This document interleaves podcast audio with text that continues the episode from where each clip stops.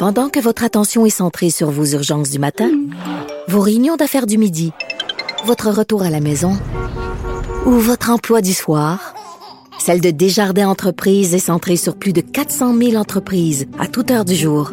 Grâce à notre connaissance des secteurs d'activité et à notre accompagnement spécialisé, nous aidons les entrepreneurs à relever chaque défi pour qu'ils puissent rester centrés sur ce qui compte, le développement de leur entreprise. Caroline Saint-Hilaire. Tout ce que vous avez manqué est disponible en balado sur l'application ou en ligne au cube.radio. Cube Radio. Avec le mois d'octobre débute Octobre, un défi via lequel on recherche l'équilibre. Alors chacun pour soi, on peut décider euh, son propre défi et du même coup aider la Fondation Le Grand Chemin. Et on va aller en parler avec le directeur général de la Fondation Le Grand Chemin, Simon Côté. Bonjour, Monsieur Côté. Bonjour Caroline. Alors, à chaque fois qu'on parle de sobriété, on pense à drogue, alcool, mais ça peut s'appliquer à pas mal d'autres choses, n'est-ce pas? Oui, effectivement. Ben, en fait, dans, la, dans le langage commun, on, on, on, associe effectivement la sobriété à l'arrêt d'alcool ou de consommation, mais c'est un peu un anglicisme parce que c'est le sober anglais qui veut dire ça. En français, ce serait de l'abstinence qu'il faudrait parler lorsqu'on parle, par exemple, des gens dépendants. Euh, donc, la sobriété en français, ça peut être aussi beaucoup une question d'équilibre et de modération. Et nous, cette année, c'est le thème de la campagne, c'est viser l'équilibre. Donc, avec ce qu'on a tous vécu un peu dans le confinement et dans celui qui débute aujourd'hui, ben, je pense que c'est important de faire attention à l'usage qu'on fait de nos écrans, de pas trop boire, etc. Donc, euh, est l'opportunité de, de, garder le cap, si on veut, euh, dans les semaines qui, nous, qui, s'en viennent devant nous. Oui, des semaines assez euh, difficiles. Et, dites-moi, comment, comment ça peut vous aider? Comment on peut vous aider concrètement là, au niveau de la Fondation? Ben, les centres de grand chemin, j'en ai parlé un peu, c'est des centres de traitement pour adolescents de 12 à 17 ans qui ont des problèmes de toxicomanie ou cyberdépendance. On a un centre à Montréal, un à Québec et un à Saint-Célestin au centre du Québec. Et la campagne Octobre sert à assurer la gratuité des services qui sont offerts à ces jeunes-là. Donc, les jeunes qui viennent au grand chemin euh, continuent leur scolarité, sont hébergés chez nous pendant 8 à 10 semaines. Euh, on, on, leur offre des activités sportives, des activités culturelles, des activités intergénérationnelles, euh, des activités de plein air. Donc, euh, les sous qui vont être amassés dans le cadre d'Octobre vont servir à assurer la gratuité de ces services-là et à ajouter aussi euh, la plus-value à ce qu'on offre à nos jeunes. Je vous donne un exemple.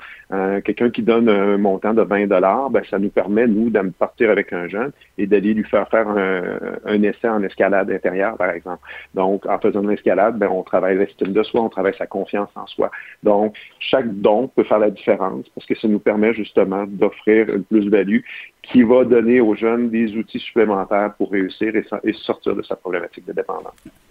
Donc, je, je, choisis mon propre défi euh, pendant le, tout le mois d'octobre, euh, peu importe ce que c'est, et en même temps, donc, je fais euh, un don à la fondation en même temps. C'est ça que je... Ben, en fait, le, défi cette année est gratuit. Compte tenu du, du contexte COVID particulier, on sait qu'il y a des gens qui ont, euh, euh, des fois, il y en a qui ont pu perdre leur emploi, qui ont pu mhm. avoir des heures coupées, euh, qui sont sur la PCU, la fameuse PCU.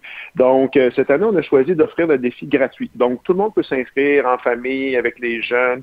ça peut être un exercice intéressant, par exemple, de le faire en famille et dire, ben, on n'aura pas d'écran lorsqu'on va souper. Ça peut être juste ça. C'est juste de, de faire un ah, effort de rééquilibrer, de, de casser certains comportements. C'est pas obligé. On n'est pas des ayatollahs là, si je peux me permettre. Donc, quelqu'un pourrait dire, euh, moi, je suis un buveur de café, j'aime le café, mais j'en bois six par jour. Ben, je peux peut-être juste en octobre dire, je vais me contenter de celui du matin, que j'en ai besoin pour partir ma journée, mais les trois, quatre, cinq autres que je prends dans la journée, ben, je pourrais les couper pour les remplacer par un thé, je pourrais les remplacer par de l'eau pétillante. Donc, chacun, effectivement, choisit son défi. Euh, l'idée, c'est juste de faire l'effort de, justement, viser un certain équilibre. Même chose, euh, je parlais au niveau des écrans, ben, quelqu'un, euh, moi j'ai fait l'exercice dans une des éditions précédentes de ne pas avoir d'écran dans la chambre à coucher. Donc, donc ça fait en sorte qu'on ben, on passe pas du temps à scroller notre Facebook, à aller voir ce qui se passe sur Instagram, à regarder les nouvelles. Ben, à ce moment-là, on prend un livre, on change, puis souvent même on dort mieux. Donc, ça peut être des petits changements comme ça, juste pour faire un effort. Puis nous, ce qu'on veut avec ce défi-là, c'est un peu euh, permettre aux gens de se mettre dans la peau des jeunes qui viennent chez nous. Un jeune qui vient chez nous, qui a 14, 15 ans, qui a un problème de, toxicomanie, ben, il, s'éloigne de sa famille pendant plusieurs semaines, il s'éloigne de ses amis, et il a à faire face à une réelle dépendance.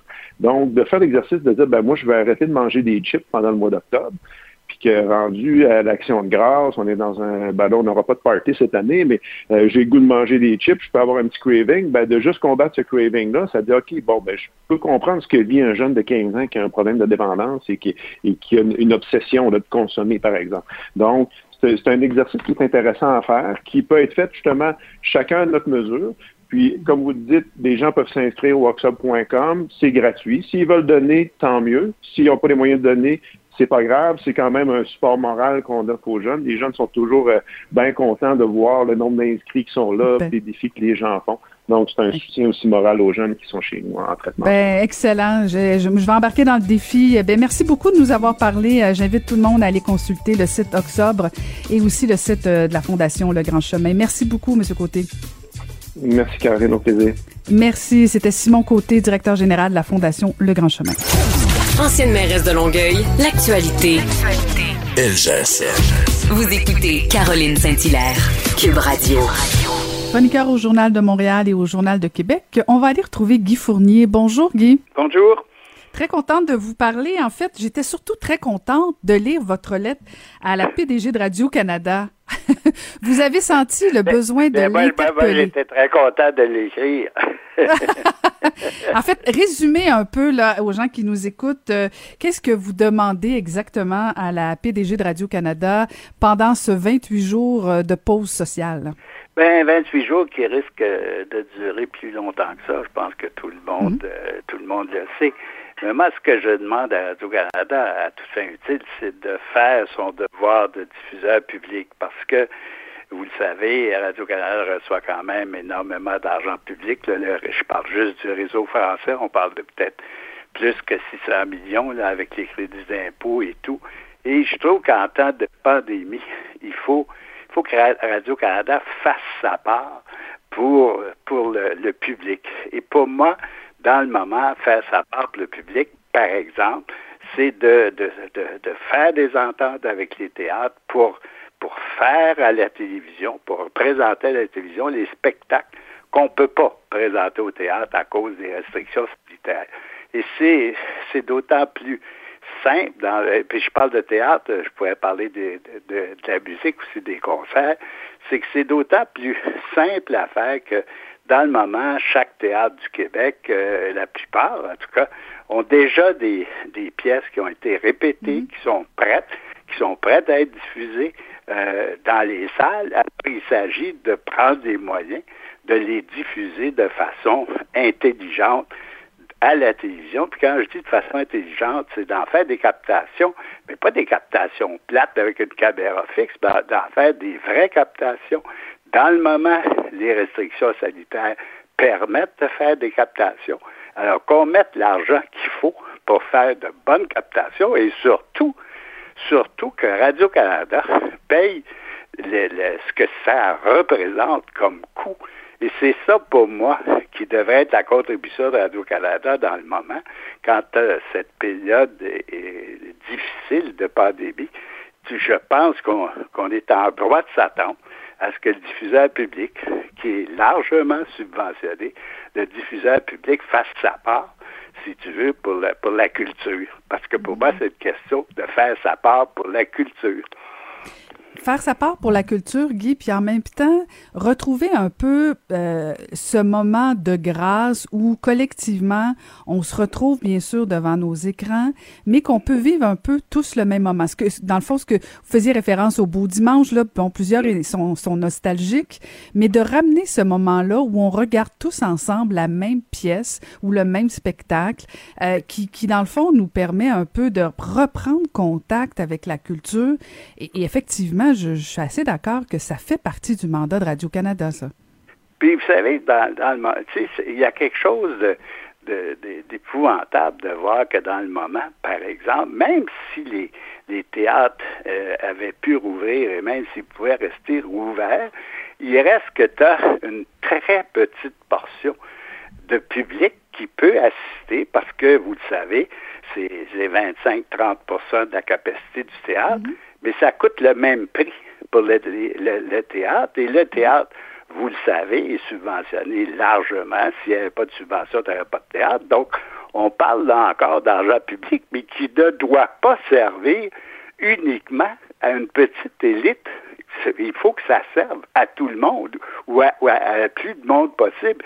je, je faisais allusion euh, à l'heure du concert, au beau dimanche, parce que chaque fois que j'écris sur Radio-Canada, oh, je reçois plein de courriels qui, me rappellent ça. Pour moi, c'est pas une question d'être nostalgique, c'est une question, pour, moi, c'est important que on retrouve qu'on puisse se rassembler autour d'un concert symphonique ou autour d'une pièce de théâtre à la télévision à la même heure ou à peu près, comme, comme on faisait, euh, comme on fait pour d'autres choses, comme on fait pour tout le monde en parle, comme on fait pour la voix, comme on fait pour ces choses-là. Et c'est pas nécessaire qu'il y ait un million et demi de codes d'écoute.